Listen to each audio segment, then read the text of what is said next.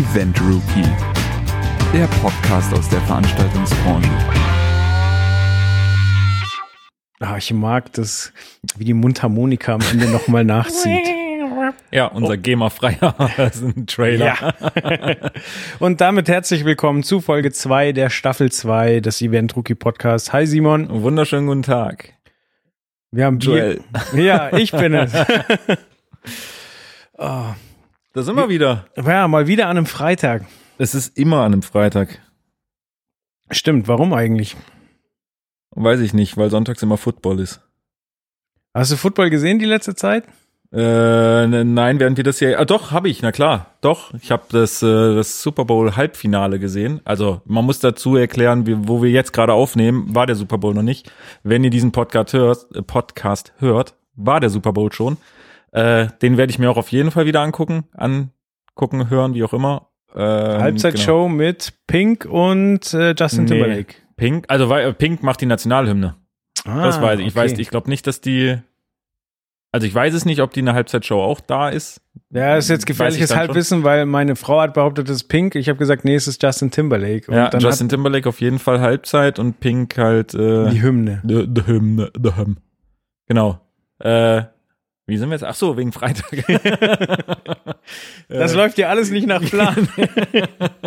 ja, so wunderschönen guten Tag zum äh, Podcast für Footballfreunde.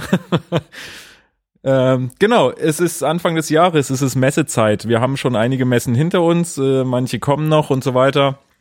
Best of Events Anfang Januar haben sie dieses Jahr vorverlegt äh, von, ich glaube, die letzten Jahre war es immer so um den 20. rum, jetzt war es, glaube ich, 11.12. oder 10.11. Januar.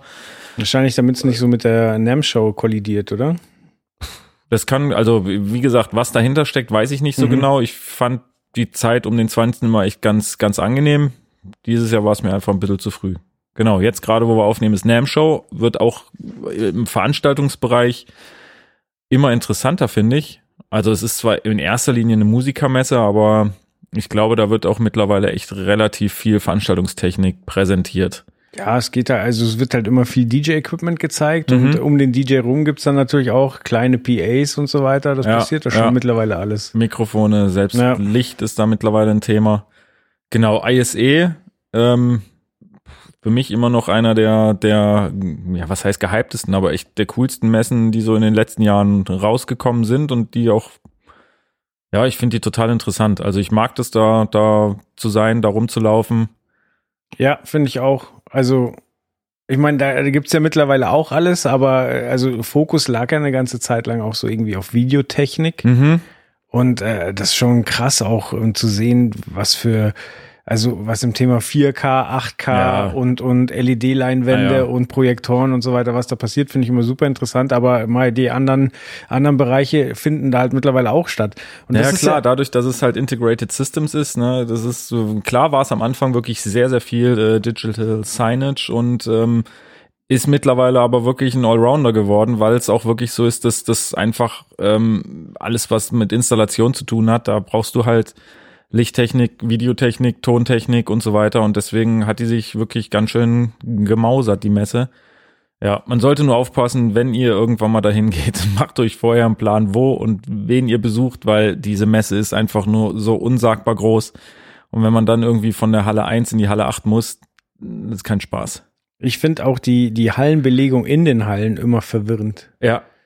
Also, Vielleicht, weil ich länger halt in Frankfurt war auf der ja. ProLight und Sound, aber irgendwie erschließt sich mir das da mehr. Ja, das, äh, ja, ich finde auch. Also da hat die ProLight noch äh, ihren Vorteil, finde ich, dass es wirklich gut kategorisiert ist in äh, Licht und Ton und Effekte und so weiter. Und das ist irgendwie bei der ISE habe ich auch das Gefühl, dass da viel durcheinander gewirbelt wird, was aber glaube ich auch so ein bisschen mit dieser ganzen Standbuchungsarie da zu tun hat, wo da kannst du irgendwie, glaube ich, relativ viel drüber erzählen. Ja, ja, die zelebrieren das ja wirklich, weil es ist so, dass äh, die ISI wirklich sehr, sehr ausgebucht ist. Also letztes Jahr gab es wohl eine freie Mietfläche während der Messe, weil ja, also keine Ahnung, warum sie die nicht losbekommen haben. Da ist, glaube ich, im letzten Moment jemand abgesprungen. Ja. Aber ähm, es ist auch so, wenn du auf der Messe bist, dann musst du fürs Folgejahr buchen, wenn du nicht rausfliegen willst. Das funktioniert dann so, dir wird äh, auf der Messe mitgeteilt, äh, wann dein Slot von 30 Minuten ist. Das heißt, irgendwann während der Messe hast du äh, einen Slot, keine Ahnung, von 13 Uhr bis 13.30 Uhr. In dieser Zeit musst du beim Messebüro erscheinen und musst deinen Platz mieten. Und zwar funktioniert das nach einem Ranking. Es wird gerankt nach äh, Standgröße und ob du ein Sponsor der Messe bist oder nicht. Und, und Zugehörigkeitsdauer, glaube ich, auch noch. Stimmt, genau, Zugehörigkeitsdauer. Da gibt's quasi ein Ranking und äh, derjenige mit dem höchsten Ranking hat äh, seinen, den ersten Termin. So, das heißt, der hat äh, freie Auswahl und kann sagen, wo er nächstes Jahr stehen will. Und ähm, ja, so wird die Liste abgearbeitet. Und wenn du halt äh, ein kleines Licht in der ganzen Geschichte bist, dann musst du halt mit dem Vorlieb nehmen, was übrig bleibt. So kommt, denke ich, auch manchmal die seltsame Hallenbelegung äh, ja. zustande, weil wenn du halt eine gewisse Größe haben willst ähm, und es ist halt nur noch in einer anderen Halle frei, dann musst du halt den, in den sauren Apfel beißen. Aber äh, ja, es ist wirklich so, wenn du, wenn du diese halbe Stunde nicht wahrnimmst, bist du raus. Dann mhm. verfällt alles und dann kannst du dein auf, über Jahre aufgebautes Ranking wieder von vorne anfangen. Das ist krass. Es gab ja dieses Jahr, glaube ich, auch irgendwie äh, einen Aussteller, mit dem wir auch äh, so ein bisschen was zu tun haben, der, glaube ich, irgendwie ein Jahr lang gesagt hat, er macht jetzt nicht oder der, der wollte nicht mehr und dann wollten sie doch wieder und dann, wie gesagt, fängt genau, halt von ein, vorne an. Ein japanisch geführter Mikrofonhersteller, Aha. richtig. Ähm, soll ich Namen nennen? Pff. Also ähm, äh, mir hat das Mipro erzählt, genau. Okay. Da hatte quasi die Geschäftsführung in Japan gesagt, ja, nicht so wichtig, haben ein Jahr ausgesetzt und dann haben sie festgestellt, ist doch wichtig und sind deswegen jetzt in äh, drei Hallen weiter als bisher. Ja. ja. Ja, aber haben immerhin noch was bekommen. ja, das ist, glaube ich, auch teilweise echt schwierig da. Naja, und dann ist ja äh, ProLight Sound im Anfang April, wo wir dann auch wieder äh, natürlich vor Ort sind mit dem kompletten Team und auch äh, wieder schauen werden, dass wir da ähm, ja mit einem Stand quasi vor Ort sind. Und ja, da bin ich auch mal gespannt, wie die sich jetzt äh, immer noch entwickelt. Ähm, ja, ich bin ein bisschen zwiegespalten, aber das ist ein anderes Thema. Ähm, genau, aber das sind halt so, so Fragen, die haben wir euch auch äh, in unserer neu geschaffenen Facebook Event Groupie, Event Rookie, Event Groupie, Event Groupie Rucke, Event Rookie Gruppe ähm, gestellt. Genau, wir wollen mit dieser ähm, Event Rookie Gruppe ein bisschen mit äh, mit euch quasi, mit unseren ja Podcast Hörern, mit unseren Event Rookie Lesern in äh, Kontakt treten einfach mal ein bisschen eine Community aufbauen, wo man Fragen stellen kann, wo man sich zu neuesten Themen auslassen kann. Wie gesagt, haben da auch mal gefragt, wie es denn aussieht.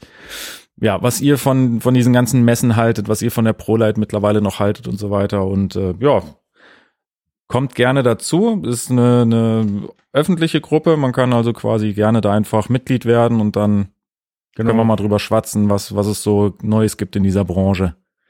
Ja, generell Themen, die, die alle beschäftigen. Ja. Ich denke, Messen gehören da definitiv dazu. Ja. Aber also wir hatten ja jetzt ein Thema schon drin, zum Beispiel, dass ähm, Künstler anfangen, ähm, Handys zu verblompen während der Konzerte, weil sie halt nicht mehr wollen, dass quasi hochkant wackelig mit schlechter Audioqualität mitgefilmt wird, sondern weil sie halt das Konzerterlebnis für den Zuschauer wieder ja. interessanter gestalten wollen und ähm, ja, das ist halt auch die Frage, findet man das gut oder fühlt man sich da bevormundet?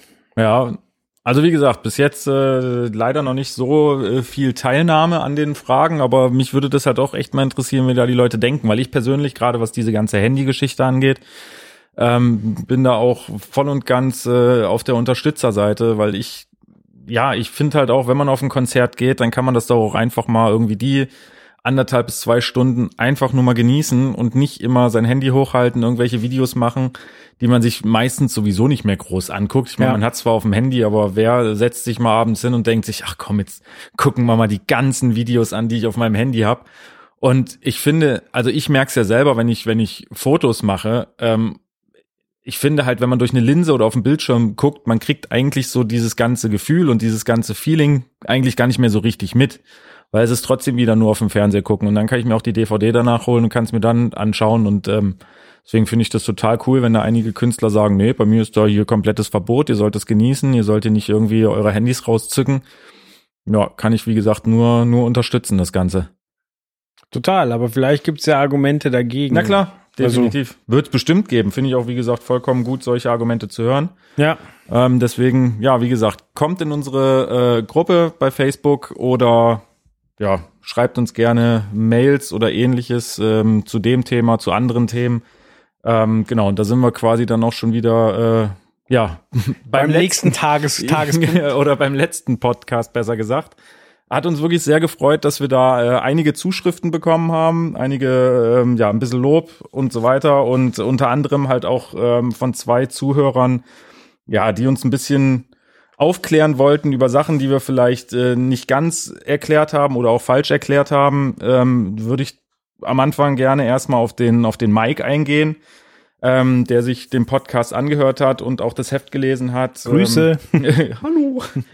Ähm, genau, und er hatte uns quasi zum Thema Metallica angeschrieben, weil wir da ja im letzten Podcast vor allem über das Thema ähm, Monitoring auch berichtet haben, dass äh, ja quasi wirklich viele, viele Monitor-Wedges auf der Bühne verteilt sind, ähm, was damals eine Rundbühne war, aber generell ist es ja so, es sind drei Musiker, die rumlaufen, sage ich jetzt mal, und halt äh, Lars Ulrich, der aber sowieso immer an seinem Schlagzeug sitzt und nicht rumlaufen darf. Ähm, Nur da, zwischen den Songs. genau, und da war ähm, im, in der letzten Podcast-Folge haben wir uns halt Gedanken darüber gemacht, okay, wie machen die das mit dem Monitoring? Bei In-Ear ist es ja egal, aber die haben mal genügend Wedges auch auf der Bühne stehen. Wie ja. ist es da, wenn die hinterherlaufen?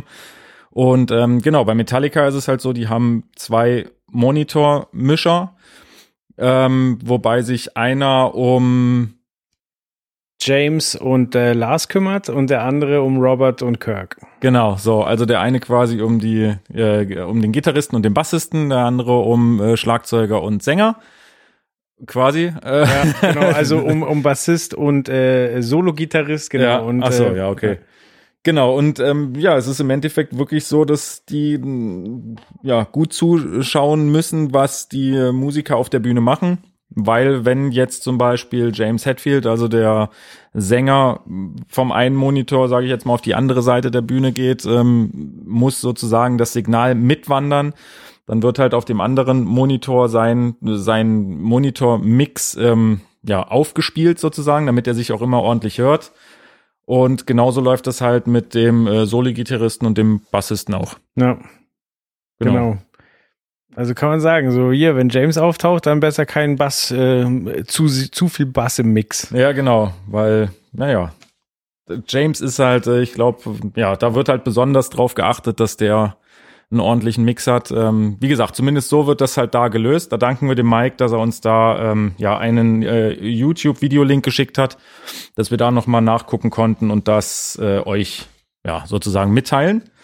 Und genau, dann äh, haben wir den ähm, Michel oder Michel, wie gesagt, äh, sei mir nicht böse, wenn ich dich jetzt falsch ausgesprochen habe. Aber auch an dich Grüße. Äh, genau, ähm, genau. Er hatte uns äh, angeschrieben zum Thema äh, Video Days, über die wir ja auch gesprochen haben. Wir haben fälschlicherweise gesagt, dass YouTube beziehungsweise Google der Veranstalter ist, ähm, was er widerlegt hat, beziehungsweise uns darüber aufge ähm, aufgeklärt hat, dass äh, der Veranstalter seit 2007 die DiviMove oder DiviMov GmbH ist, ähm, die im Endeffekt, ja, ich sag jetzt mal, dafür sorgen, dass ihre Stars sozusagen oder ihre YouTuber dort, ähm, ja, auf die Bühne dürfen, damit da sozusagen der, der Bekanntheitsgrad und damit natürlich auch der, der Werbewert eines solchen YouTube-Stars ähm, ein bisschen in die Höhe getrieben wird. Ähm, deswegen ähm, nimmt der Veranstalter dafür halt, ja, ich sage jetzt mal Geld in die Hand, um seine Stars mittel voranzubringen. Und dann gibt es natürlich ganz viele Werbepartner und Sponsoren.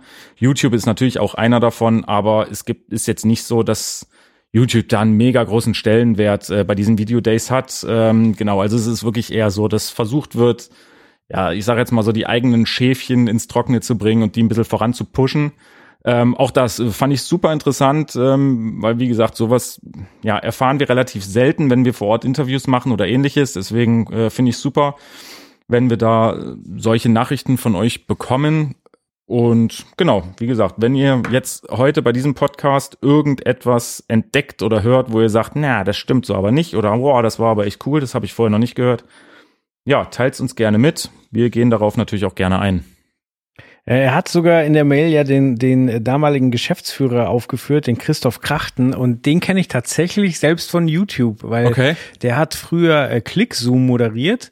Und äh, ich, bin, ich bin ja ein alter Deutschrap-Fan. Und äh, das Format ist mir aufgefallen, weil der hat eine Interviewserie gemacht. Und der hat sich wahnsinnig viele Deutschrapper ge geholt und auch Kontroverse, die sonst äh, genrefremde Medien nicht mit der Kneifzange anfassen. Also der hatte massiv da und, und keine Ahnung. Und es war wirklich interessant, mal jemanden Wissbegierigen zu sehen, der mit jemandem ein Interview führt, der aber eigentlich von der Materie keinen Plan hat und halt mhm. auch kein Jugendlicher ist, sondern ein erwachsener Typ mit Hemd und Brille, der sich aber ernsthaft quasi mit dem Genre auseinandersetzt. Okay. Und, das war, und ja, dann ist der irgendwie von der Bildfläche verschwunden und dann habe ich halt mitbekommen, dass der ein riesen Riesentier im, im Hintergrund ist, weil er halt äh, sich in, in YouTube-Netzwerk aufgebaut hat und quasi da, wie du gerade schon gesagt hast, lauter Querverweise ja hier der YouTuber taucht bei dem YouTuber auf und ähm, die sind Freunde und äh, machen zusammen Pranks und so wird Reichweite generiert und ja. da hat er eben ganz, ganz krass seine Hände ja, mit dem Spiel. Was du alles weißt. Ich bin ja komplett raus. So bei diesem ganzen YouTube-Ding und so weiter bin ich äh, ja, da bin ich wahrscheinlich zu alt für. Ja, ich glaube, ganz, ganz viel ist auch wirklich nicht für uns produziert. Mhm. Aber es gibt halt hier und da, wie im Fernsehen halt auch so, manches holt dich halt ab und ja. manches nicht. Und es gibt so ein paar Technik-Blogs, die, die ich mag, weil die halt zum Beispiel aktuelle Kameras oder ein neues MacBook testen und so weiter. Okay. Und, aber das ist halt auch Wahnsinn. Die Typen sind 20 und werden da von Samsung nach Las mhm. Vegas geholt, damit sie sich das neue Handy angucken und die Also es ist schon sehr, sehr verrückt. Ja. Ich ah, mag, ja. ich mag die Slow-Mo Guys, noch kleiner Tipp. Ähm, die, ähm, die gibt's glaube ich seit sieben Jahren und äh, die sind dadurch, dass sie Praktikum beim Film gemacht haben, sind die relativ früh an, an so richtige Phantom-Kameras gekommen, die halt mit sehr, sehr hoher äh, Wiederholrate filmen können. Das heißt, die mhm. können super, äh, Slow-Mo Guys, die machen halt Zeitlupen-Videos. aber äh, seit sieben Jahren jetzt und das wird einfach nicht langweilig. So die überle also mittlerweile haben sie halt dann auch mal ein Sponsoring, wo sie dann halt ähm, auch mal Laptops äh, auf auf ähm, Stürze testen oder Kanonenkugeln wegballern oder ja, aber Krass. also das ist wirklich cool gemacht, weil okay. die halt das witzig machen, das cool erklären und die einfach Hammerbilder generieren. Okay. Ja, gut zu wissen. Ja, aber das meiste bei YouTube ist halt doch eher für für Jüngere. Ja, ich denke auch. Ja. Also nicht, dass wir alt sind, ne? Also wir sind ja auch erst. Ähm, wir Anfang sind hübscher, 20. als wir alt sind. genau. Kann ich ja jetzt hier sagen, wo es keiner sieht. ja. ähm, naja, aber wir haben ja noch ein Thema, ähm, was eher die Jüngeren anspricht. Ja. Und zwar warst du bei, jetzt haltet euch fest, Bibi und Tina. Genau. Das sind Bibi und Tina.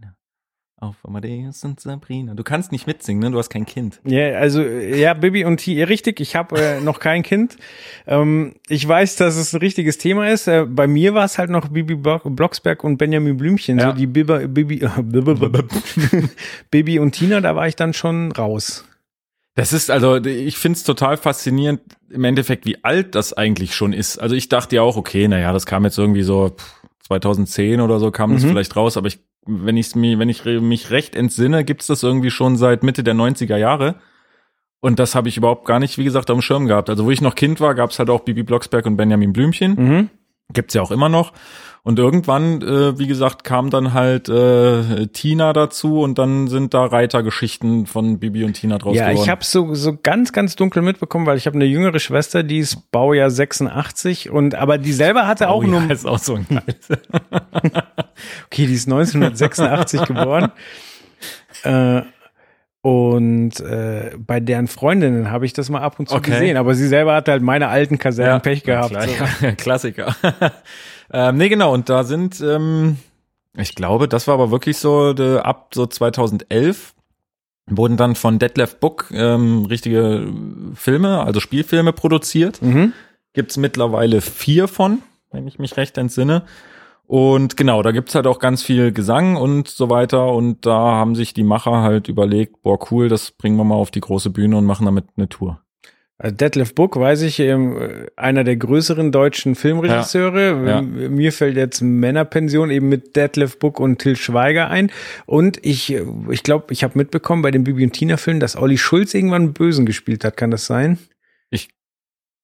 Ja, genau, ja, genau, ja, ja, genau. Da gab's ja, da gab's einen Film, da war er irgendwie ein Bösewicht. Richtig. Okay. Genau. Da hört's bei mir leider auch schon ja. auf. Ja, also wie, wie ja, ich äh, durfte sie halt alle angucken, darf es auch immer noch angucken. Ähm, Und Musik kommt von Peter Plate und oh, ich glaube Ulf Leo Sommer hieß er. Peter Plate kennt man als äh, Sänger von ehemals Rosenstolz. Okay. Ähm, Ulf Leo Sommer ist, soweit ich mich recht entsinne, ein äh, sehr erfolgreicher Produzent, der auch unter anderem, glaube ich, Rosenstolz sogar produziert hat und ganz, ganz viele äh, deutsche, ja, ein Ja. deutsches Lied gut Klingt, sozusagen. klingt nach Berlin Connection. Ja, quasi, genau. Und ja, die haben halt die, die Musik für die Filme gemacht und Mhm. kamen dann, wie gesagt, auf die Idee, nur komm, dann machen wir doch mal äh, ein schönes Musical draus. Okay. Und das war letztes, also jetzt, ja doch, na, 2016, 2017 äh, war der erste Teil der Tournee. Und jetzt 2017, 2018, also immer im, im Winter zum Jahreswechsel, haben sich überlegt, wir machen die Tournee nochmal, einen Mhm. zweiten Tourblock sozusagen. Und genau, da war ich vor Silvester noch, um ja drüber zu berichten. Große Story jetzt im Heft halt und Wie kann ich mir da alterstechnisch das Publikum vorstellen, so im Durchschnitt? 50 plus. Nein, ich Nein. meine nur wie jung. Das ist echt, das ist, das geht von ganz jung bis, ähm, bis, äh, ja, wie alt die Eltern auch immer sind. Also ich sag Okay. mal, da siehst du so Vierjährige Mhm. und geht dann, ja, Bibi und Tina spricht halt, glaube ich, echt eine relativ breite Masse an. Also von den Kindern her würde ich jetzt mal sagen, geht so bis 15, 16 vielleicht. Und dann, wie gesagt, die Eltern halt, die, die meistens auch dabei sind. Okay. Also ich habe jetzt wirklich nicht äh, unbedingt jemanden gesehen, der jetzt alleine als erwachsener Mensch dahin gegangen ist, um sich das äh, anzugucken, sondern da waren eigentlich immer nur Kiddies mit ihren Eltern. Und genau, aber ja, ich würde jetzt mal im Durchschnitt der Kinder sagen, so im Durchschnitt vielleicht so sieben, acht, neun Jahre roundabout. Okay, Genau. jetzt weiß ich von den Kassetten, die die reiten ja gerne. Die sind, äh, also da gibt's ja, Ja. oft Wettrennen und so weiter. Wie haben die das denn umgesetzt? Na, also am Ende des Tages ähm, darf man das jetzt gar nicht zu sehr weder mit den mit den Kassetten noch mit den Filmen noch mit sonst was vergleichen. Okay. Also es wurde wirklich eine richtig eigene Story geschrieben. Also die die Story war im Endeffekt, dass es ähm, einen Gesangswettbewerb gab. Keine Spoiler bitte. okay, Gesangswettbewerb. Aber die Tour ist eh vorbei, also jetzt kann Okay. ich auch drüber reden. ähm, genau, es gab einen Gesangswettbewerb und ähm, da sind vier Teams oder drei Teams gegeneinander angetreten. Und die Story geht halt wirklich so, also es gab zwei, zwei Blöcke. Der erste vor der Pause, der zweite nach der Pause. Vor der Pause war halt, sage ich jetzt mal, das TV-Studio virtuell auf der LED-Wand noch im Rohbau. Da wurde dann sich drüber unterhalten, ja, okay, wer singt wann, was singt man und so weiter. Ähm, und der zweite Teil der Show war dann äh, wirklich, sage ich jetzt mal, der Wettbewerb, der richtige Gesangswettbewerb, wo dann die Teams gegeneinander angetreten sind. Und zwischendurch wurden halt, wie man es vom Musical auch her kennt, die einzelnen Lieder, die man aus dem Bibi und Tina Film kennt, ähm, wurden sozusagen in das Musical mit eingearbeitet und je nachdem, was halt gerade gepasst hat, wurde dann halt, äh, wie gesagt, der, der Song ja, dargeboten. performt, ja. Genau, deswegen hatte das jetzt mit Reiten äh, gar nichts zu tun. Okay. Also da, wie gesagt, ja, man kennt Bibi und Tina als äh, die Reiterfreundinnen, aber man kann jetzt auch, hätte auch zu dieser Show oder zu dieser Tour gehen können, ohne dass man groß was von Bibi und Tina kennt, weil Hätte ich auch klar hext sie ab und zu, Bibi, das ist ganz klar, weil das Oh, muss auch kommt dann der Sound? Ja, ja, klar. Ja. Hex, Hex. ähm, genau. Und äh, ansonsten mit, mit Pferden war da nicht viel. Okay. Ich stelle nur dumme Fragen, aber ka kam Carla Kolumna vor? Nein. Okay. Carla Kolumna kommt aber auch bei Bibi und Tina nicht vor. Ah, okay. Die kommt nur bei Bibi Blocksberg Ich sag ja, ich stelle nur Weil, dumme wie gesagt, Fragen. Bibi und Tina ist ja im Endeffekt auch ein ganz, also Bibi Blocksberg, jetzt, oh, jetzt holen wir mal ganz weit aus, lebt ja in Neustadt. Ja, Ähm, wie Benjamin Wie Blümchen. Benjamin Blümchen. Und da gibt's ja Carla Kolumna und den, den äh, hier, na, wie heißt er, den Bürgermeister, und so weiter. Und den Pichler, den Assistenten vom Genau, Bürgermeister. Genau, und den Raben und egal.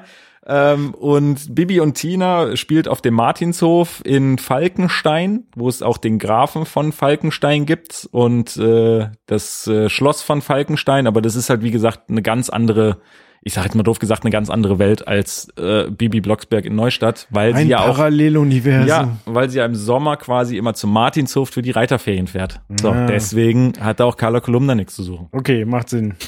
Habe ich wieder was gelernt. Super. Es gibt keine Folge, wo ich nicht was lerne. Ich finde das total toll. Ja, wir machen Technik-Podcast und reden erstmal über Football und dann über Bibi und Tina. Äh, genau. ja, die Technik. Nee, Äh, ist ja richtig. Man muss es ja auch erklären für die Leute, die Bibi und Tina und so weiter nicht kennen. Okay, so jetzt ja. waren wir äh, dabei. Wir haben schon mal festgestellt, das Publikum, ähm, da sind die Eltern und da sind Kids zwischen ja. 4 und 15. So. Ja. Hat das denn irgendwelche Auswirkungen auf die Show? Auf die Show an sich naja, es ist, äh, es ist, es ist eine kindergerechte Show, mhm. definitiv. Ähm, es hat natürlich irgendwo ein bisschen Einfluss ähm, auf alles, was, was die Technik natürlich auch angeht. Ähm, also da vor allem ja, auf die, auf die Audiotechnik, sage ich jetzt mal. Ja, also ich kenne zum Beispiel, es gibt äh, so Kindertage im Kino, mhm. wo, äh, wo halt dabei steht so, dass da nicht so aufgedreht wird. Ja. Ist es da ähnlich? Habe ich jetzt letztens zum Beispiel auch, um auf dieses Kinothema nochmal zu kommen, auch äh, gelesen, dass es ähm, bei uns heißt das Schnullerkino und da ist es halt, mhm. wie gesagt, so, dass das Licht nicht ganz ausgemacht wird, sondern nur gedämmt, dass, wie gesagt, die Lautstärke nicht äh, zu heftig ist, dass mhm. es halt wirklich eher so, ein, so eine Wohlfühlatmosphäre ist. Ähm, bei Bibi und Tina, muss ich sagen, war das, ähm, ja, nee, eigentlich war es eine ganz, ganz normale Show, zumindest was alles so lichttechnisch und so weiter angeht. Da wurde halt eigentlich alles geboten, was man, was man so kennt, auch videotechnisch. Audio, von der Audioseite her ähm, gibt es ja sowieso gesetzliche Vorgaben, beziehungsweise es gibt halt ähm, ja Lärmschutzbestimmungen und so weiter. Ja. In denen ist jetzt nicht explizit vorgegeben, okay, wenn das Publikum jünger als so und so ist, dann darf man nur 70 dB fahren oder sonst was, sondern im Endeffekt ist es da wirklich allgemeingültig gehalten, wie viel ähm, dB man an Lautstärke fahren darf. Mhm. Ähm, in dem Falle jetzt von Bibi und Tina war es aber trotzdem so, dass ja, dass es jetzt nicht ganz so heftig aufgedreht wurde. Also es war, glaube ich, ein Wert so zwischen 88 und 94 dB, der gefahren wurde. Ähm, genau, man muss halt explizit dazu sagen, dass es halt von bis ist, weil ähm, der, der, der Tobias Weiser, der quasi für den, für den Mix zuständig war, ähm, muss halt bei dieser Show ja explizit darauf achten, auch dass er ähm, ja die Lautstärke immer mal anpasst, je nachdem wie das Publikum, also da in dem Falle halt die ganzen Kids quasi reagieren. Der erste Teil der Show war relativ ruhig, also da waren die Kiddies noch schön auf ihren Plätzen und haben eigentlich nur ein bisschen mitgeklatscht und gut ist. Mhm. Und dem zweiten Teil kommen halt so wirklich sehr, sehr viele Hits, wo man auch mitgrölen kann und alles Mögliche hier ab, ab, ab und solche Lieder. Und klar, wenn da die Kids, Kids anfangen irgendwie zu, zu schreien und zu kreischen und mitzusingen, da muss man halt noch ein bisschen einen kleinen Ticken äh, Lautstärke dazugeben, weil sonst würde keiner mehr irgendwas hören von dem, was auf der, auf der Bühne passiert. Und deswegen hat er da ein bisschen lauter gemacht, was aber halt alles noch äh, im gesetzlichen Rahmen quasi war. Mhm. Genau. Okay. Ist ja eigentlich total interessant, dass es, es gibt ja wirklich eigentlich einen Markt für genau diese Zielgruppe. So wenn, mhm. wenn ich bei mir überlege, so, ich war mit der Schule in irgendwelchen Kasperltheatern und, und dann gibt's einen ganz, ganz langen Cut, wo nichts passiert. Ja. So, also vielleicht noch irgendwie mal so wirklich laienhaft aufgeführtes Theater. Mhm. Aber eigentlich, also keine Ahnung, ich glaube, Peter Maffay beackert das Feld ganz gut mit seinem Tabaluga. Ich würde auch fast sagen, dass der so ein bisschen so der Vorreiter war. Ja. Also ich muss auch sagen, wie gesagt, wo ich jetzt, äh, ja, wo ich Kind war, wie du schon sagtest, da war man mit der Schule mal bei einer Theatervorführung oder irgendwas. Aber auch im Privatbereich, auch außerhalb der Schule, war ich jetzt nie groß bei irgendeinem Konzert. Ich wüsste jetzt aber auch nicht, dass es da irgendwie wirklich so richtig coole Kinderproduktion oder irgendwas ja. gab. Und wie gesagt, ich glaube, so Tabaluga, das war so wirklich der Anfang, ähm, ja, wo man auch explizit für Kinder irgendwas gemacht hat. Und ich finde es auch wirklich ja auffällig, wie viel es da in letzter, in den letzten Jahren, wie viel da eigentlich entstanden ist. Also wie gesagt, ich mache jetzt echt viele Reportagen im Jahr und irgendwie so in, den, in der letzten Zeit kommt da halt immer mehr dazu, was äh, was was halt für für Kinder auch geeignet ist. Wie gesagt, mhm. wie jetzt Bibi und Tina oder ähm, wie auch zum Beispiel deine Freunde kennen jetzt nicht so viele, ist aber irgendwie eine deutsche Hip Hop Gruppe, die wirklich ähm, ja ich sag jetzt mal explizit Hip Hop für Kinder machen. Und da ist es auch wirklich so bei den Live-Konzerten, ähm, darüber werden wir übrigens auch in einer der nächsten Ausgaben äh, berichten. Mhm. Bei den Live-Konzerten ist es, wenn ich das richtig verstanden habe, wirklich so, dass es da eine explizite Abgrenzung gibt. Also es ist vor der Bühne, ist wirklich komplett für die Kiddies. Okay. Dann gibt's irgendwo halt ein Absperrband und dahinter dürfen die Eltern sich aufhalten. So, und die kommen auch nicht vorne. Also da wird halt wohl echt drauf geachtet, dass vorne ist für die Kids, die okay. sollen ihren Spaß haben dabei und hinten äh, können halt die Eltern stehen und warten. Da, da habe ich eine Anekdote zu, ähm, weil ich habe eine Zeit lang beim Europäischen Patentamt ähm, bei den Weihnachtsfeiern und den äh, Sommerfesten ausgeholfen. Mhm. Und Als was?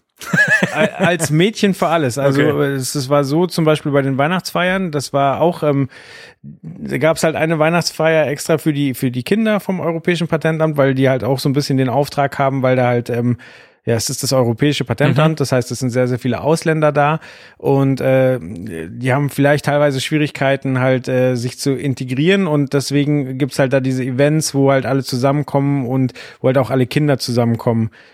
Wobei die Kinder teilweise sehr privilegiert sind. Also ich habe da auch mal welche von von so einer, ähm, ah, wie hieß das, International School abgeholt. Die können einfach fließend drei, vier Sprachen ohne Probleme switchen und denken nicht drüber nach. Das ist schon schon Okay. eine Nummer. Ähm, wo, worauf ich eigentlich hinaus wollte. So erstens, äh, da gab es halt auch Programm für die Kinder. Und das ist teilweise als Erwachsener bei aller Liebe echt schwer zu ertragen, wenn dann da jemand auf Stelzen rumläuft und äh, Lieder anstimmt und Blödsinn macht, aber die Kinder lieben das so. Ja. Und ähm, aber was ich bemerkenswert finde, es gibt, gab dann zum Beispiel ähm, äh, den Auftritt vom Nikolaus oder vom Weihnachtsmann und äh, da waren eben die die Kinder waren in, in separate Bereiche aufgeteilt, auch ein bisschen nach Alter sortiert. So, die haben zwar schon so, wenn wenn irgendwie Geschwister da waren, so dafür gesorgt, dass das ältere ältere Ja. Geschwisterchen in der Nähe ist. Aber ähm, also es war halt vorne der Bereich und äh, dann gab es eine Absperrung und drumherum waren quasi die Eltern. Und es war wirklich so, die, die Kinder waren komplett konzentriert auf die Bühne, die standen teilweise, also sie saßen da mit offenem Mund, haben sich gefreut, was passiert.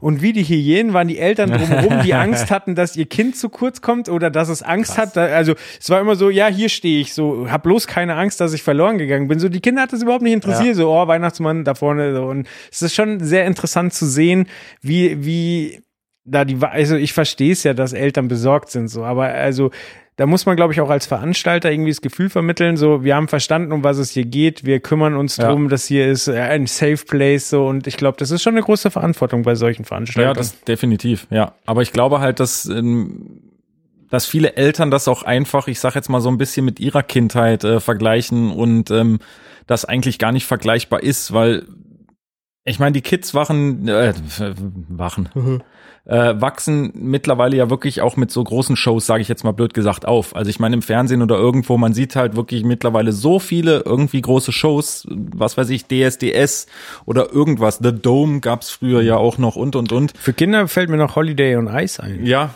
auch das, aber das ist ja nicht explizit, glaube ich, für Kinder gemacht. Also schon, aber äh, ja. Na Ja, ja. zumindest, ähm, wie gesagt, glaube ich, dass dass das, ähm, wenn ich in dem Alter gewesen wäre und dann wäre man zu einer großen Show gegangen, wäre ich als Kind wahrscheinlich nicht wirklich äh, alleine irgendwie vor die Bühne, weil ich glaube, ich, das wäre schon für mich so, boah, krass und pompös und oh mein Gott, was, Ja. was, was passiert hier?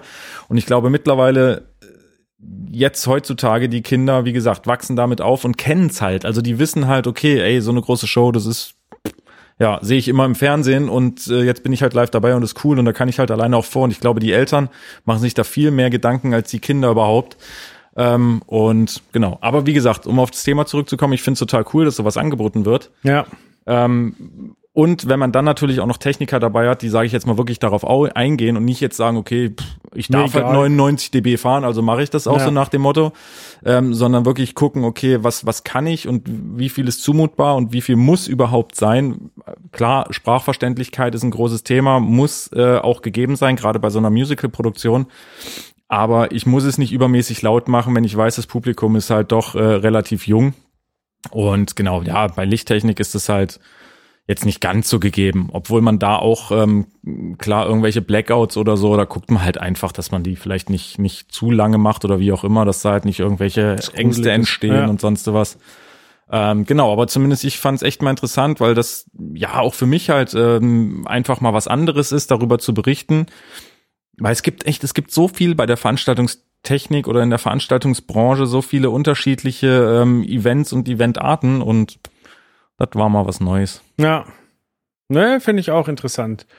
Ähm, jetzt hast du gerade schon gesagt, es gibt so viele verschiedene Events. Ähm, ein, ein großer Teil der Veranstaltungstechnik sind ja auch Festinstallationen. Ja. Und äh, da war ich jetzt äh, bei, ne, bei einem Club, der an ein äh, Restaurant, an- also ich war im Hugos in München. Das ist auch ein Ort, den ich normalerweise wahrscheinlich nicht so schnell betreten hätte, weil es halt ein ursprünglich ein Edelitaliener ist.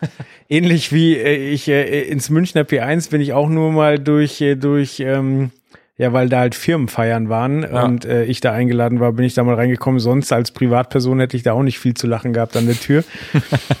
und ähm, es war aber sehr, sehr interessant, weil äh, aus, aus mehreren Gründen, über die ich mir vorher nie Gedanken gemacht habe, weil für mich war so das klassische Setup, so ja, es gibt halt eine DJ-Kanzel, da kann, der, können die jeweiligen DJs ihr Equipment anschließen Mhm. und äh, das hängt halt mehr oder weniger an der PA und dann gibt's Vollgas. Ja. Ähm, ähm, beim Hugos ist es aber so, dadurch, wie das gewachsen ist, also dass es halt ursprünglich ein ein Restaurant war mit 30 Plätzen, dann halt auf 100 Plätze erweitert wurde, dann quasi ähm, die die anschließende Privatbank äh, rausgekauft wurde und da dann quasi in den Tresorräumen nochmal kleine Clubs reingebaut wurden, dass dann Krass. ein großer Club reingebaut wurde. Das ist halt konti- kontinuierlich gewachsen und der Anspruch war aber ähm, quasi also im Restaurant war es schon so, dass ähm, quasi ab 23 Uhr gefeiert wurde. Das heißt, da war schon Platz für einen DJ. Und in den Clubs natürlich auch. Und da war jetzt der Anspruch aber, dass ähm, quasi, ich glaube, es waren acht DJ-Plätze und es, äh, also in all, allen Clubs zusammen und Ach im so, Restaurant. okay. Und ähm, du kannst es quasi so routen, dass ähm, von jedem der DJ-Plätze an jedem der, der Audiozonen ausgespielt werden kann. Das heißt, du kannst Okay. den DJ ins Restaurant stellen, kannst damit aber zur Not äh, auch den Club beschreiben. Oder umgekehrt ist es wahrscheinlich realistischer, dass du sagst, sehr gut, du hast eh den Club-DJ da und ab 23 Uhr geht's im Restaurant, ja, dann schaltest du das hoch. Aber also es war halt interessant, so dass, Ja. dass das, ähm, also es muss ja total flexibel geroutet werden. Und dann ist es so, dass ähm, die das sogar per App steuern können. Also Okay. die können ähm, Berechtigungen geben, das heißt, also die hinterlegen in ihrem Netzwerk, äh, wenn, wenn du mit deinem Handy da ankommst, dann kriegt das Handy die und die IP und dann können sie dir der IP Berechtigungen geben. Also angenommen, du bist jetzt ähm, fürs Restaurant zuständig, dann kannst du halt nur die Lautstärke vom Restaurant regeln. Okay. Und dann gibt's natürlich auch äh, die, die Chefs und Ja. ähm, ein paar, paar Haustechniker, die halt auf alles Zugriff haben. Ähm, und also es ist schon sehr ausgetüftelt, weil zum einen, wie gesagt, kannst du, kannst du routen und zum anderen gibt's Presets, weil sie sagen zum Beispiel, ähm, also die Umgebung, da sind halt hauptsächlich Büros. Das heißt, nachts können sie eigentlich relativ aufdrehen, aber sie wissen, so um die Mittagspause rum sollte es draußen eher leise sein, weil da regt die Leute auf. Ja. Und da äh, werden halt schon automatisch Grenzen reingezogen. Okay. Du kannst zwar lauter und leiser machen, aber halt nur im, in dem Bereich. Und dann ähm, gehen sie quasi stündlich hoch, so bis es dann um 23 Uhr äh, äh, richtig, richtig Ja, Stoff geben okay. kann. Aber was war, also ich sag mal, okay, für die Angestellten macht das natürlich ja Sinn, aber so viele werden sie vielleicht auch nicht haben. Aber was, was bringt's dann irgendwie so ein abgefahrenes Routing? Ähm, ja, für wen ist das im Endeffekt gut? Ich meine, am Ende des Tages wird doch wahrscheinlich trotzdem nur der Chef entscheiden, okay, ähm, das und das kommt da und dahin und macht so und so laut. Ähm, es gibt einen konkreten Sonderfall, weil äh, in dem Restaurant sind halt häufig Bayern-Spieler und äh, zur Zeit, als Luca Toni noch bei Bayern gespielt hat, war er sehr, sehr viel mit, mit Franck Ribéry da. Okay. Und als sie den Club eröffnet haben, haben die eine extra VIP-Lounge für ihn bereitgehalten. Okay. Und da war es zum Beispiel, also der Club ist so aufgebaut, es gibt eine Tanzfläche und es gibt acht Lounges drumrum. So, und das war auch äh, quasi, äh, generell war es schwierig, die PA auszusteuern, weil quasi ähm, teilweise ist in den Launches so, äh, dir du die PA doch von der Tanzfläche Ja. gehört hast, aber Ja. eigentlich war ja Sinn und Zweck, dass du die Musik in der Lounge hörst. So. Für Ribéry haben sie es quasi so gemacht, dass er auch eine App bekommen hat und konnte quasi in seiner eigenen Lounge die, die Lautstärke regeln. Okay. Es ist halt dann besonderer Ja, Wohlfühlservice für bestimmte Kunden. Okay. Und äh, ja, sonst ist es halt auch, ähm, das ist halt viel Service, so die sind unterwegs und die, die merken halt, wenn zum Beispiel Gäste sich belästigt fühlen. So, und da musst du nicht erst den Techniker suchen oder Ja. denjenigen raus, sondern kannst gleich nachregulieren. Okay. Oder oder du merkst halt so, hier, hier muss die Party mal in Fahrt kommen, dann kannst du halt aus der Hosentasche raus einfach die Lautstärke hochfahren. Ja. Genau, Okay. oder kannst nachbessern, wenn sich jemand beschwert. Ja, das mit dem Routing ist, glaube ich, nur, weil die, weil die halt ganz viel umbauen. Also Okay. du kannst die Räume ja auch mieten für Veranstaltungen und so weiter und dann sind sie halt einfach sehr flexibel mit dem, was sie machen. Okay. Weißt du, was da für ein System dahinter steckt? Also ist das irgendwie eine mega Sonderanfertigung für die oder ist das irgendwas? Äh, Jetzt mal ganz, ganz überspitzt gesagt, ist es Bose von der Stange. also äh, die PA ist von Bose, aber die Elektrik äh, und also die, die, die Intelligenz dahinter kommt auch von denen. Ah, okay. Und, also ähm, die eine Geschichte ist das mit den Handys, die haben aber auch Touchpanels äh, in den Ecken, wo du halt dann nochmal den Bass Okay. regulieren kannst und, Ja. und ähm, genau. Sie sagen auch, es ist ziemlich ausfallsicher, aber es ist halt auch so, dass du ähm, hart resetten könntest, wenn jetzt mal wirklich was komplett außer schief geht, außer Kontrolle läuft, dann kannst du das komplette System hoch runterfahren und wieder hochfahren. Und die Besonderheit ist, dass es sich halt an die Presets, die zu dem Zeitpunkt, wo es wieder hochgefahren wird, ähm, nötig wären, erinnert. So. Ah, okay. Das heißt, äh, wie gesagt, wenn irgendwas eskaliert, also angenommen, ein Raum ist viel zu laut, aber es ist niemand mit der entsprechenden Be Berechtigung da, könntest du runterfahren, hochfahren und dann ist wieder. Ah, okay. Genau. Okay. Ähm, aber noch ein, ein weiteres Ding, was mir vorher nicht klar war, ist mir da aufgefallen. Und zwar hatten die, jetzt weiß ich nicht, wie man es ausspricht, weil ich es immer nur gelesen habe, Chemsys oder Chemsys. Kansas, ja. Chemsys, ähm, also Displays mit einer Chemsys-Oberfläche. Und zwar, weil die natürlich nicht jeden Abend irgendwie einen Lichttechniker dabei haben. Es ist ja keine Tour, wo irgendwie eine Band in Szene gesetzt wird, sondern es geht darum, dass, äh, dass äh, ja, die Party läuft und äh, da muss halt dann der DJ oder der Barkeeper ran. Und das heißt, die hatten vorprogrammierte Abläufe, ähm, wie das Licht reagieren soll. Ja. Also quasi, ähm, ja, Lichtmapping, was aber wirklich auf Touch. Also die konnten natürlich auch per Touch auch sagen, es soll auf die Musik reagieren und so weiter. Mhm. Aber das war mir vorher nicht klar. So natürlich so. Du willst ja nicht Tag und Nacht äh, ausgebildete Techniker äh, Ja. für für vier Clubs parat haben, sondern du musst irgendwie eine Lösung finden, die die ähm, mehr Ja, oder weniger Net ist jeder aber auch bedienen kann. nicht nur Sound to Light. Ich meine, das ist halt auch, wie gesagt, die meisten Geräte. Oft macht man es ja auch Sound to Light. Aber ich sage mir jetzt mal, die, die, die wenigsten professionellen Geräte können richtig gutes Sound to Light, weil das Mhm. einfach äh, nicht, nicht gefordert ist oder nicht genutzt wird. Und ja, wie du schon sagtest, ähm, wenn man jetzt irgendwie für jeden Abend sich da einen Techniker ranholt oder vor allem da, wenn man halt mehrere unterschiedliche Locations hat, dann bräuchte ich da ja irgendwie drei, vier Techniker, äh, der jede, der jedes einzelne, der einmal den Club, einmal das Restaurant und was weiß ich irgendwie da bedient. Ähm, und da macht es natürlich dann total Sinn, das Ganze irgendwie so zu programmieren, ähm, ja, dass es entweder immer die gleiche Bewegungsabläufe macht oder wie gesagt, dass ähm, was weiß ich, ein Barkeeper oder halt wirklich der DJ einfach mal auf so einer Touch-Oberfläche einen anderen Knopf drückt und dann läuft halt irgendwas anderes ab. Ja. Aber da finde ich schon wieder, das finde ich halt schon wieder so, ja, was heißt traurig? Das finde ich halt schon wieder so ein bisschen schade, dass das ganz oft so ist, ähm, dass Licht eher so eine untergeordnete Rolle spielt. Also für Sound wird immer ganz, ganz viel investiert. Da wird auch, äh, wie gesagt, ein Techniker rangeholt und das muss halt immer, immer Sound ist immer so ganz, ganz High Class und ja, Licht ist so eher, ja, ist halt, ist halt da und wenn man es halt ein bisschen abspecken muss, dann speckt man das ab. Das habe ich, äh, wo ich Techniker war, ganz oft erlebt, dass ja, wenn man eine Veranstaltung geplant hat und es gab halt ein Budget von XYZ, hat man erstmal geplant, kam dann vielleicht auf die Summe und dann hieß es plötzlich, ja, nee, das äh, Budget muss leider gekürzt werden, ihr müsst nochmal nachbessern. So, und da wurde nie, also wirklich nie irgendwie am, an Audio oder so nachgebessert, sondern es war dann, naja, okay, dann nehmen wir halt statt zehn Moving Lights, nehmen wir halt dann, ja, doch nur sechs oder irgendwie sowas. Ähm, und so ist es halt natürlich auch in Diskotheken oder eigentlich in, in relativ, äh, ja, also bei vielen Einsätzen ist es halt wirklich so, bevor an Audio gespart wird, auch personalmäßig, dann lieber an Licht, dann, wie gesagt, kommt halt sowas zum Einsatz, was ja cool ist, was man natürlich auch machen kann. Mhm. Aber es ist halt trotzdem ein bisschen schade. Ja, das stimmt. Äh, Und da war es tatsächlich auch so. ähm, Ich, ich habe aber eine Erklärung dafür, also zumindest eine Vermutung, warum es so ist, weil ich glaube, im Privat, äh, die Marken, die, die, ähm, ja, oder zumindest in dem Fall, die, die äh, Clubanlagen, die da verbaut werden, das sind Marken, die man auch aus dem privaten Bereich kennt. So, wenn du jetzt äh, der krasse Clubbesitzer bist und einen Porsche fährst, dann kennst du Bose schon vielleicht aus deinem Auto. So, und äh, dann sagst du, ja, ich will hier krasse Ja, PA, ja. so, und ah, okay, das weiß ich von meinem Auto, das ist krass so.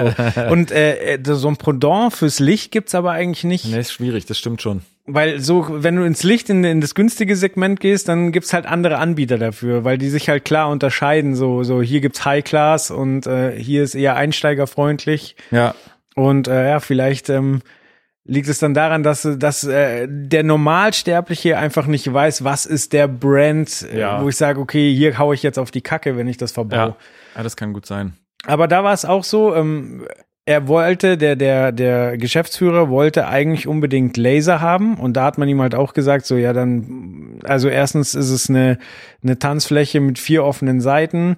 So, also irgendwen trifft's immer. Du brauchst einen, einen Techniker, du brauchst einen Totschalter und so weiter. Das, äh, das äh, funktioniert Mhm. nicht.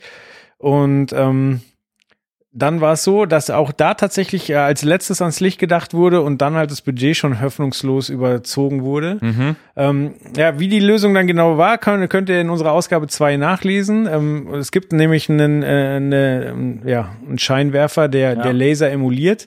Aber da war auch ähm, tatsächlich auch der Preis ein Thema. Also zum einen die Technik, aber Ja. auch der Preis, weil es war ganz, ganz lange, war, weil das steht nicht im Heft, äh, Clay Pucky im Rennen. Okay. Und ähm, äh, Mai, Ja, wie, wie sie ja, halt so sind, äh, dachte, dachte der Geschäftsführer halt so, er kriegt es schon für den halben Preis. Und die sind halt hart geblieben und äh, haben hinterher den Auftrag nicht bekommen. Ja. Weil sie halt gesagt haben, nee, der Preis, den du dir vorstellst, geht Mhm. nicht. Ja.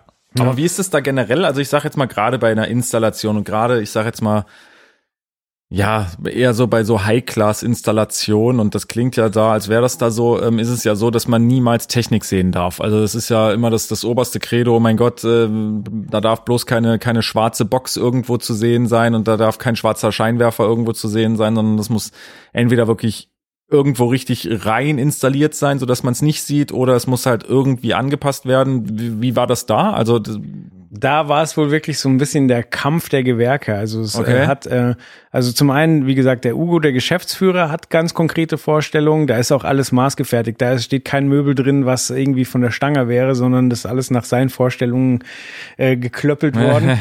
Und äh, ja, dann gab's italienische, äh, diese, ähm, äh, wie heißt's? Nicht Ingenieure, ähm, hier, Raumgestalter, wie heißen sie denn? Architekten, Ja. das war das Wort, was ich gesucht habe.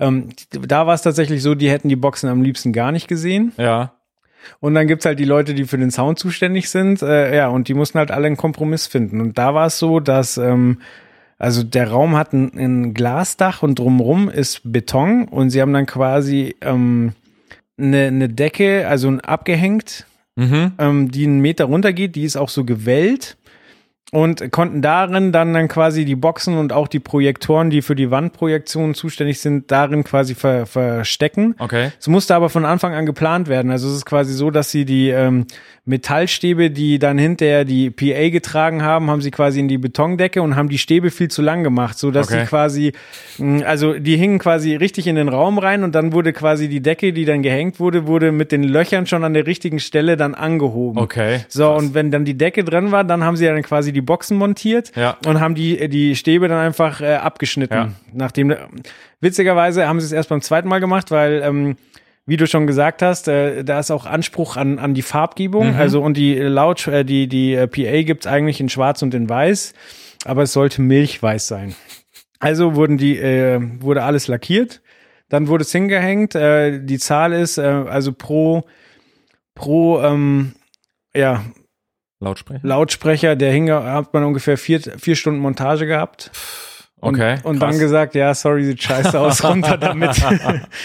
ja, und dann hat man quasi gesagt, okay, es ist genau die Farbe, wie sie an der Wand ist, aber es sieht nicht gut Ja. aus, wir müssen einen Kompromiss finden. Und dann haben sie beschlossen, sie nehmen die, das Weiß von der Wand, sie nehmen das Schwarz äh, von der Bar und äh, die, Goldelemente und Mhm. nehmen daraus irgendwie den Mittelwert und hatten dann Okay. einen Grauton, der tatsächlich gut in den Raum passt. Ja. Und dann war halt wieder der Kampf, ähm, quasi ähm, das Ganze so zu winkeln, dass es wirklich die Tanzfläche trifft und äh, so niedrig zu hängen, dass es, also es ist halb in der Decke versenkt, Ja. aber der Architekt hat es halt am liebsten ganz nach oben getan. also es ist da anscheinend schon Okay, Kampf. krass. Ja. Aber das war jetzt nur bei den, bei den Lautsprechern. Also die Scheinwerfer sind. Die Scheinwerfer sind äh, bei dem Glasdach in der Innenseite installiert, Okay. genau. Und dann wird halt noch, ähm, also es, es gibt eine LED-Beleuchtung, die halt so Atmosphäre schaffen soll. Und es gibt in dem Raum noch 18 äh, Projektoren, so Nahfeldprojektoren, Okay. weil ähm, er, er ist halt auch, wie man schon gehört hat, äh, tierischer Fußballfan und Ja. äh, er, seine Vision war rein theoretisch quasi jedes Vereinswappen äh, da an die Wand klatschen zu können, alle untereinander so und deswegen Ja. gibt's da 18 Projektoren für die acht Lounges und ähm, genau, Okay. seine Vorstellung. Es ist, es ist auch witzig, weil die Wand ist gewellt. Das ist, ähm, Da haben die wirklich mit der Hand so abgeschliffen, dass es wirklich wellenförmig ist. Das heißt, die Bilder, die drauf projiziert sind, also du kannst da jetzt nicht so optimal Fußball gucken. Es sind schon auch noch Leinwände drin und so weiter und ja. im Außenbereich, aber also es ist schon verrückt, wie viel Gedanken sich Leute ja, dazu cool. machen und ähm, ja, aber wie gesagt, ich fand es auch interessant, äh, wie man halt reagieren muss, wenn nicht überall Techniker vorhanden sind, mhm. sondern wie die Techniker dafür sorgen, dass dann quasi der Normalsterbliche gut läuft. feiern ja. kann. Genau. Ja, sehr cool. Ja, wie gesagt, ne, Installation wird auch immer, immer interessanter, natürlich auch für Veranstaltungstechniker und so weiter, weil ja, auf dem freien Markt, klar gibt's genügend Aufträge, definitiv, ähm, aber man muss natürlich auch gucken, ja, wie man sich andere Jobs äh, an Land zieht und da ist so Festinstallation wird auch in unserem Bereich immer größer und immer pompöser. Also wie gesagt, was, was, was es da mittlerweile für Installationen gibt, wo was weiß ich, wie viele Lautsprecher und Scheinwerfer und sonst was installiert werden ähm, ja, sollte man auf jeden Fall die Augen offen halten und ähm, ja, und da ist, glaube ich, abtun. Da ist, glaube ich, auch zwischenmenschliche Beziehungen wirklich wichtig, weil, ähm, also wir haben es ja letztens äh, gehört bei Metallica, wie viele Jahre da schon ähm, der, der, der ähm, Soundmann mit, mit ihnen unterwegs ist. Und da ist es aber auch so, dass äh, derjenige, der da die, die ganze Ausstattung gemacht hat, der, der kennt äh, den, den Geschäftsführer schon, seitdem er ja. Pizzabäcker in einer okay. anderen Diskothek ist und hat halt am Anfang ausgeholfen, als er gesagt hat, hier, ich mache mich selbstständig, ich brauche mal für die Eröffnung krasse Boxen und da ist halt einfach ein, äh, eine Beziehung entstanden. So, also während ich bei dem Termin war, und mit den Leuten einzelne Interviews geführt habe, kam auch einer aus dem Restaurant so, ja, hier, der Fernseher geht nicht, könntest du dir das vielleicht kurz angucken? So, also die wissen einfach so, der ist da, wenn sie ihn brauchen. Ja. Und das geht halt äh, seit, seit, keine Ahnung, über zehn Jahren so. Und äh, das ist halt auch wertvoll, weil der ja. äh, das Ganze wächst. So, und also, mal, wenn es gut läuft, dann bleibt's halt nicht bei einem Club, sondern ja. da ist es ja auch so, dass es ein Franchise ist und okay. Ja, das cool. heißt ja dann halt auch Frankfurt und äh, ich weiß jetzt gar nicht genau, welche Städte alles, aber mal, ja. es wächst und gedeiht und wenn du da eine gute Beziehung hast, ist es natürlich nicht verkehrt. Nee, ist richtig. Verrückte Welt. Ja. Mensch, Mensch. So, dann haben wir jetzt den Installationspart abgehakt. Dann ähm, gehen wir jetzt doch ein bisschen ins Ausland. Ja, und zwar genau. warst Apropos du. verrückte Welt. genau. Ich glaube, du warst in Chicago, oder? Genau, ich war letztes Jahr im September, glaube ich, in Chicago. Ähm, war da eigentlich, sage ich jetzt mal, hauptsächlich wegen einer ähm, ja, Produktpräsentation von Schuhe. Und ja, hab mir dann gedacht, na komm, wenn ich schon mal hier bin, dann ähm, gucke ich mir auch gleich mal irgendwie noch eine schöne Produktion Ist mit da an. Ist eigentlich das Embargo gefallen? Nein. Immer noch nicht? Nein. Ach komm. Nein. Nein, jetzt, wo du es auf den Tisch bringst, dachte ich mir, oh, jetzt kann ich endlich fragen, weil er, er ist nee. wirklich eisern, er verrät nichts. Nee, ich darf nicht. Ich habe unterschrieben, dass ich nichts verraten darf. Wenn ich irgendjemandem was verrate, dann werde ich gehängt, öffentlich. Nein, aber da sind, äh, da, da musste ich schon ordentlich äh, eine Verschwiegenheitsklausel unterschreiben. Aber mein Bericht ist schon fertig geschrieben. Also wenn ich das Go hab, dann äh, okay. werdet ihr es äh, mit als Erste erfahren. Ähm, ne, genau. Und zumindest war ich eine Woche, glaube ich, äh, in Chicago und ja, dachte mir halt, naja, wenn ich wie gesagt schon mal hier bin, dann äh, versuche ich mal noch irgendwie eine schöne Reportage mit an Land zu ziehen, weil es natürlich auch interessant ist, einfach mal zu sehen, wie läuft so eine so eine Veranstaltung, also so ein Tourneebetrieb, wie läuft das halt in den USA ab. Und ähm, hatte das große Glück, dass ich bei der Nordamerika-Tour von Nas und Lauren Hill äh, zu Gast sein durfte. Allein die Kombo Die schon. Kombination ist schon echt, ja. Aber das, sowas kommt halt, ja, ich glaube nicht, dass sowas jemals nach Europa rüber schwappen wird. Ja, aber in den USA habe ich das Gefühl, passiert sowas ständig. So, ja, da tun man, sich zwei ja. große zusammen und äh, bereisen äh, Welttournee halt alles in den USA. Ja, genau. Ja, ja. Und äh, nee, das fand ich wie gesagt auch. Ähm, ich habe es gelesen und dachte, oh, das ist cool. Das ist interessant von der von der Kombination her, von der Musik her. Das ist, äh, glaube ich, eine coole Location, äh, wo das stattgefunden hat und Genau, da habe ich die, die beiden mal besucht. Generell, wie ist dein Eindruck von Chicago? Weil da war ich noch nie. Das klingt so, als wärst du schon überall gewesen und nicht in ja, Chicago. Ja, ja. Chicago fehlt mir noch. Ja, äh, ich finde Chicago super. Also ich finde, das ist, ähm, ich finde was mich als allererstes total fasziniert hat, ist, wie viele Filme eigentlich in Chicago mhm. spielen. Das merkt man wirklich dann, wenn man einmal, also wenn man in Chicago ist und wirklich äh, durch viele, die Brücken fährt, unten ja, durch die Pfeiler. Ja, ja, wenn man wirklich vieles sieht, wo man sich denkt, ey, das hast du doch alles irgendwie schon zehnmal im, im, äh, im Fernsehen gesehen. Mhm. Ähm, ansonsten, ja, es ist halt eine Großstadt, wie man sie halt von den USA erwartet, sage ich jetzt mal. Also Downtown ist halt viele, viele Wolkenkratzer, ist halt riesig, Trump Tower und so weiter. Und ähm, Okay. was ich total faszinierend fand, war einfach an diesem Michigansee zu stehen und du denkst dir, du bist einfach mal am Meer, weil du siehst kein Land gegenüber. Also das Okay. ist nicht so, wie wenn du dich jetzt hier an, an See stellst und du siehst auf der anderen Seite, auch wenn es weit weg ist, siehst du halt irgendwas sondern du denkst wirklich, okay, du bist mitten am Meer und dann, äh, wenn du aber reingehst, merkst du, okay, ist komisch, Süßwasser. Weil, Mhm. äh, also das ist halt irgendwie Ich so. gehe unter. ja, das ist halt so total strange. Ähm, genau, wie gesagt, ansonsten war es schon, äh, war cool. Also kann ich nur empfehlen, wenn man mal in den USA ist, sollte man auf jeden Fall so ein, zwei Tage Chicago, sollte man sich mal mit, mit antun sozusagen. Ist vermerkt. Ja. Und äh, wie läuft dann so ein, so ein Doppelkonzert ab? Wechseln die sich ab oder ist einer der Main Act oder wie funktioniert das? Ja, das, äh, also wie, das hatte ich mich vorher auch gefragt, weil ich vorher auch noch nicht so wirklich bei irgendeiner Produktion dabei war, was so ein Doppelding war. Ich dachte halt, okay, die machen halt fast alles gemeinsam, also wirklich stehen halt zusammen auf der Bühne und performen zusammen. Ähm, so war es nicht. Es hat äh, Nas hat angefangen und hat irgendwie fünf, sechs Songs vielleicht ähm, äh, präsentiert. Danach kam Lauren Hill. Die hatten auch alle ihre eigenen Kombos, glaube ich, dabei, also äh, eigene Band sozusagen. Ähm, danach kam wie gesagt Lauren Hill dran. Waren dann auch zwei Sets auf der Bühne oder haben die sich das geteilt? Müsste ich mir die Bilder nochmal angucken, aber ich glaube wirklich, dass die komplett getrennt waren. Also Okay. dass das wirklich alles für jeden äh, einzeln da quasi äh, vor Ort war. Mhm. Ähm, genau, dann hatte Lauren Hill ihren Auftritt und danach haben sie noch zwei, drei Songs halt äh, zusammen performt. War aber eigentlich wirklich so, als wäre, ja, als wären zwei einzelne Künstler, die halt Mhm. einfach irgendwie bei einem Festival oder so hintereinander äh, gespielt haben. Ich hatte jetzt aber nicht das Gefühl, also es war jetzt nicht so, dass ich sage, okay, man hatte jetzt wirklich das Gefühl, als wäre Lauren Hill irgendwie der Main Act und Nas äh, irgendwie so das, das Mitbringsel. Das war es definitiv nicht. Also außer vielleicht von so ein paar, ähm, ja, Lauren Hill ist, glaube ich, eine, eine kleine Diva und ähm, ja, da hatten die Techniker, glaube ich, ein bisschen drunter zu leiden. Ja, ich hatte ja, ich weiß nicht, ob ich es im Podcast mal erzählt habe. Ich habe sie ja mal auf dem äh, ähm, in der Schweiz Frauenfeld? Frauenfeld, im, auf dem Frauenfeld habe ich sie gesehen und äh, ich hatte halt gedacht, so okay, vielleicht hat sie einen schlechten Tag gehabt, weil sie halt ähm, also erstmal kam sie sehr zu spät und zweitens hat sie die ganze Zeit mit ihrem Monitormann geschimpft und Ja, hat ihn, da so. hat wi- wild gestikuliert und äh, ich dachte halt so, ja gut, vielleicht äh, sind die vom Festival, haben den ganzen Tag nur Hip-Hop gemischt und jetzt kommt halt eine mit einer guten Stimme und die hat halt einen anderen Anspruch. So, ich war mir halt nicht sicher.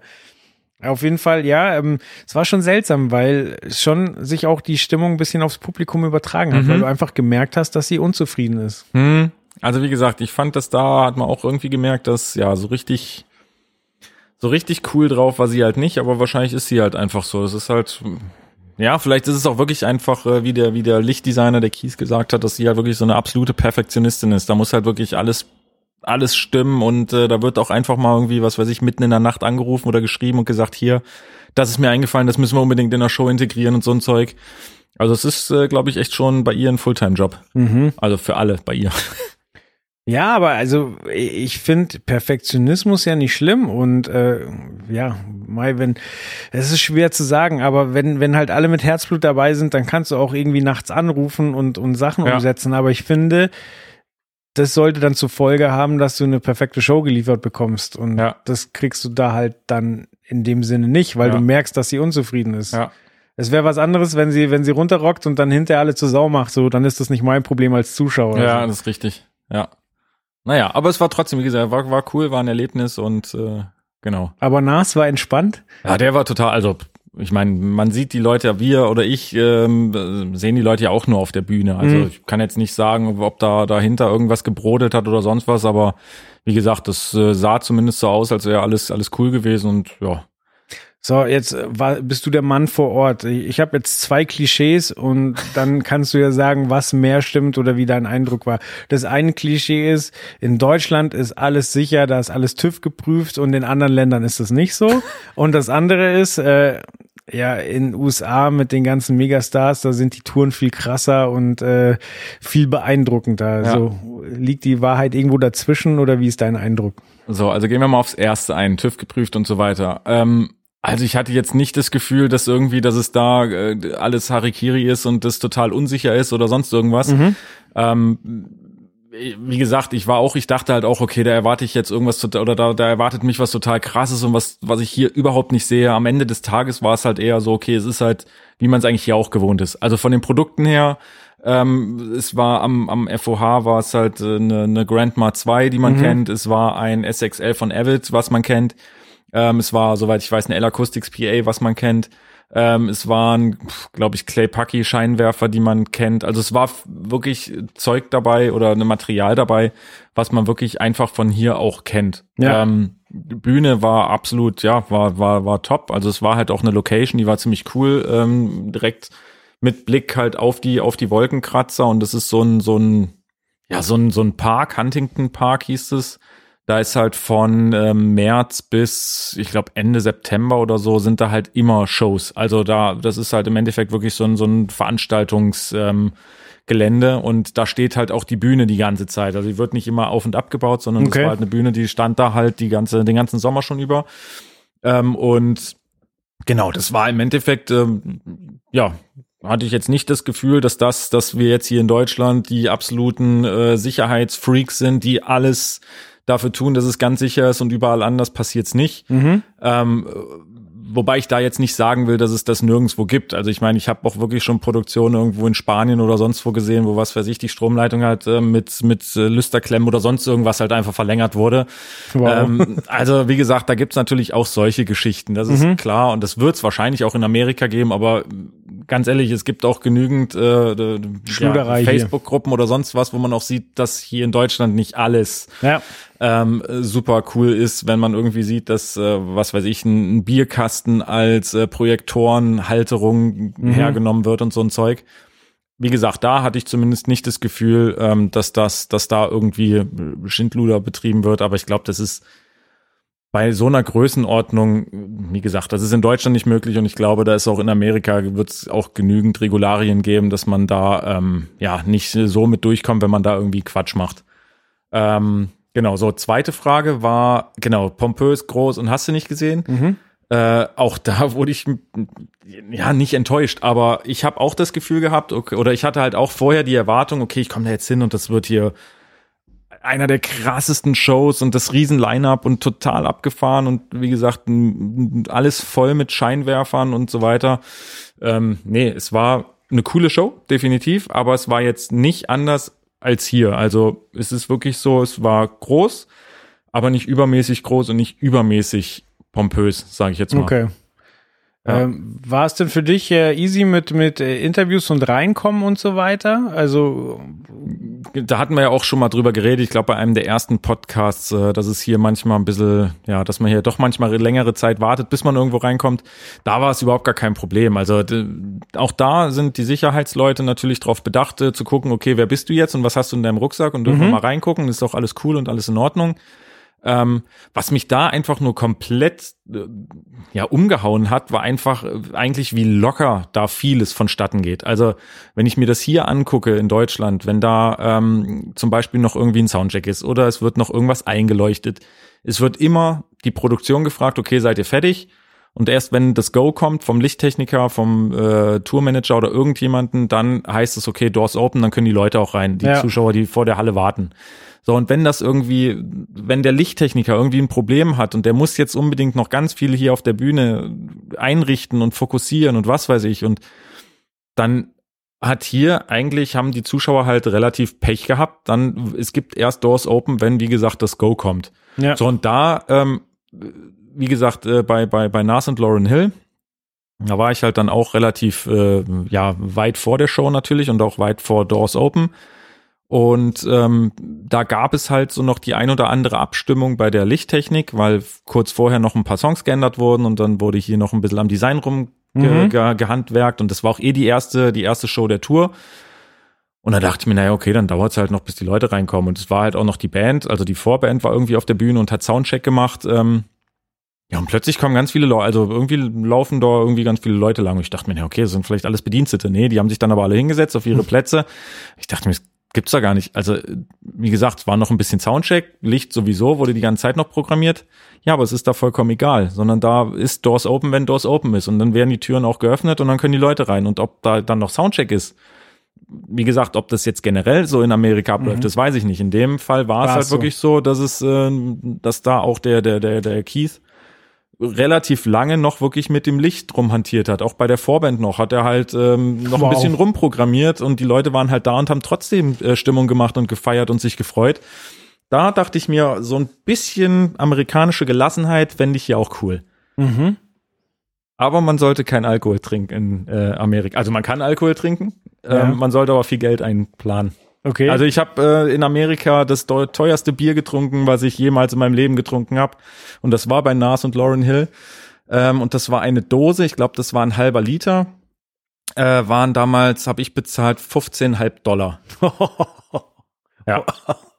Und das ist normal. Also das ist jetzt nicht so, dass man sagt, okay, das war jetzt da. Da gibt's Familien, die essen eine Woche davon. Ja, ich war irgendwie einen Tag vorher beim, beim Baseball, weil ich habe halt so, so teilweise so das Touristenprogramm durchgezogen mhm. und war halt beim Baseball und da habe ich halt auch 12 Dollar bezahlt für eine Dose.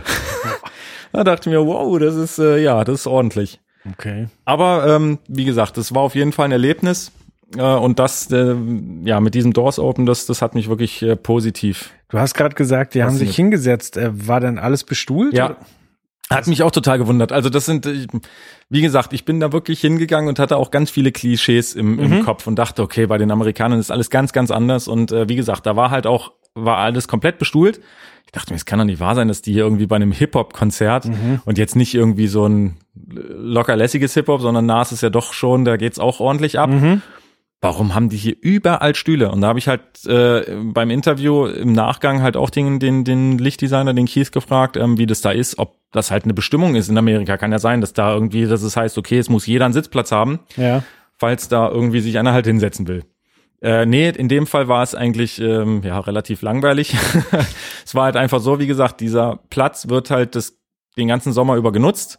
Und da gibt's halt auch viele Veranstaltungen, Konzerte, ähm, die halt einfach bestuhlt sind. Und bevor sie es immer wieder auf und abbauen, lassen sie es halt einfach stehen. So. Okay. Es stand zwar alle, also jeder stand, keiner saß, aber die Stühle waren zumindest da. Ähm, ja, und das machen sie wirklich einfach nur aus dem Grund, dass sie sagen, nee, äh, Schraubt es doch nicht jeden nee, Tag. Genau, ich bin nicht verrückt. Okay. Ja. Pragmatisch. Ja, so kann man das sagen. Ja gut, und wenn es der Stimmung kein, kein äh Nee, Wahrscheinlich sind es auch, wahrscheinlich sind es auch gewohnt. Also vielleicht ist es da ja. wirklich so, dass äh, in den meisten Hallen da irgendwie eh immer alles bestuhlt ist, weil wirklich nicht immer wieder auf und abgebaut wird. Ähm, zumindest war es da halt so. Aber wie gesagt, das war sowieso für mich so eine Reise, wo, wo viele Klischees einfach ähm, ja komplett eingerissen, eingerissen wurden. Also das andere ist halt auch, dass ich oft gehört habe hier, dass es in Amerika ganz, ganz schwer ist zu arbeiten, weil du da wirklich immer nur in einem Bereich tätig bist. Also, was weiß ich, wenn du irgendwo ein Lichttechniker bist, dann bist du ein Lichttechniker. So, und dann mhm. darfst du im Endeffekt äh, dich, da kannst du Scheinwerfer aufhängen und das war's aber auch. So, sobald du da irgendwie anfängst ähm, zu sagen, okay, hier in, im Audiobereich, die brauchen gerade Hilfe, ist nicht. Da darfst du halt nicht nicht ran, so nach dem Motto, weil du da okay. irgendwie nicht versichert bist oder was weiß ich. Ähm, Lichtdesigner ähm, darf sowieso gar nichts machen, weil der ist, wie gesagt, wirklich nur fürs Design zuständig. Ähm, ja, und nur solche Sachen. Okay. Und dann dachte ich mir, okay, muss ja krass sein. Und da habe ich halt auch dann halt ähm, den Kies gefragt, wie das da ist, dass ich das halt gehört habe und ja, okay, das wurde dann halt auch ähm, schnell im Endeffekt, ähm, ja, wurde mir diese, die, dieses Illusion Gerücht genommen. sozusagen genommen, ähm, weil er auch gesagt hat, nein, natürlich ist es so, dass jeder für seinen Bereich zuständig ist und natürlich muss man auch gucken, dass man erstmal seinen Bereich zum Laufen bringt. Ja. Aber ansonsten ist es wie hier. Es ist halt einfach mal Teamwork. Und wenn dann halt im Audiobereich irgendwas nicht ganz hinhaut und der Lichttechniker hat aber eh gerade nichts zu tun, weil er alles gemacht hat, dann hilft er da natürlich auch aus. Ähm, also wie gesagt, das ähm, ist da genauso wie hier auch. Da ist jetzt keine mega Bestimmung, dass man da gar nichts machen darf. Okay. Ja. Ja, was lernen wir daraus? Äh, mach dir immer selbst ein Bild und hör nicht Absolut. auf den Absolut. Quatsch, der sich so rumspricht. Ja, das ist echt abgefahren. Also wie gesagt, klar, jetzt kommt man nicht alle Nase lang irgendwie in die USA und kann sich da mal irgendwie in, in den Produktionen umgucken. Ja. Aber wie du schon sagtest, es, es wird so viel Quatsch immer erzählt und jeder glaubt es und es ist echt so gefährliches Halbwissen und äh, ja, dann kommt man da hin und wie gesagt, macht sich ja selber auch so ein bisschen zum Depp, wie ich äh, und stellt ihm da irgendwie so komische Fragen von wegen, ja, wie ist denn das, darfst du überhaupt hier einen Lautsprecher aufhängen? Ähm, und der guckt sich halt an äh, und denkt sich, ja, natürlich darf ich das machen. Ja, Ähm, aber man, man muss fragen, um, um solche Sachen halt auch klären zu können. So. Ja, definitiv. Also generell ist es ja wirklich, ähm, ist einfach so, gerade auch wenn man Anfänger ist, das ist halt das A und O. Man muss halt Fragen stellen, Fragen stellen, Fragen stellen. Klar wird man vielleicht nicht immer gegenüber jemanden finden, der sagt, juhu, noch eine Frage, klar, komm, mach ich dir. Äh, Man wird bestimmt auch irgendwie mal, äh, ich sage jetzt mal doof gesagt, auf die Schnauze fallen. Äh, und irgendeiner steht da und sagt, nee, ich habe jetzt keinen Bock, deine Fragen zu beantworten. Aber ja, lasst euch nicht entmutigen, stellt trotzdem weiter Fragen, weil nur so kann man lernen und nur so kann man äh, auch, auch Dinge irgendwo für sich halt äh, ja in Erfahrung bringen. Ja. Ja, weil sonst wird's halt doof. Sonst sitzt man halt da und hat vielleicht irgendwie eine Überlegung, ja, wird aber nie die Lösung finden, weil man halt nicht fragt. ja. Oh, jetzt haben wir noch so ein philosophisch-moralisches. Ja. äh, Ende Das gefunden. sollten wir jetzt immer machen. Genau, Das- wir brauchen jetzt immer eine Moral Sonntag. für die Geschichte. Super. Sehr gut. Ja, dann äh, danke ich dir mal wieder für deine Ja, Ausführungen und dir. deine Zeit. Ich fand's mal wieder total super. Ich finde es immer wieder faszinierend, wie viele äh, Themengebiete wir eigentlich äh, in der Veranstaltungsbranche finden. Halt auch, wie gesagt, jetzt halt irgendwas aus den USA oder Installationen und so weiter. Das ist äh, zeigt doch immer wieder, wie wie umfangreich das ganze Feld eigentlich ist und ja, wie viel auch passiert in dieser Veranstaltungsbranche. Ja, die Angst, äh, dass wir nach drei Folgen keine Themen mehr haben, haben wir so langsam Ja. überwunden. Ja. Aber bei der nächsten Folge haben wir bestimmt keins mehr. Ja, das kann Werde ich mit dir. Ja, wir haben ein bisschen Zeit. Da um fangen wir von vorne an. Ja, genau. Super. Alles klar. Das war schön. Ich danke dir. Ich danke. Wir hören uns beim nächsten Mal und solange Genau. lesen wir unsere Ausgabe 2. Genauso machen wir das und äh, die E-Mails, die ganz viel kommen, wo wir irgendwie erzählt bekommen, was wir hier gut oder schlecht gemacht haben. Leute, schreibt uns, wir freuen uns. Bis dann. Bis dann, ciao. Ciao.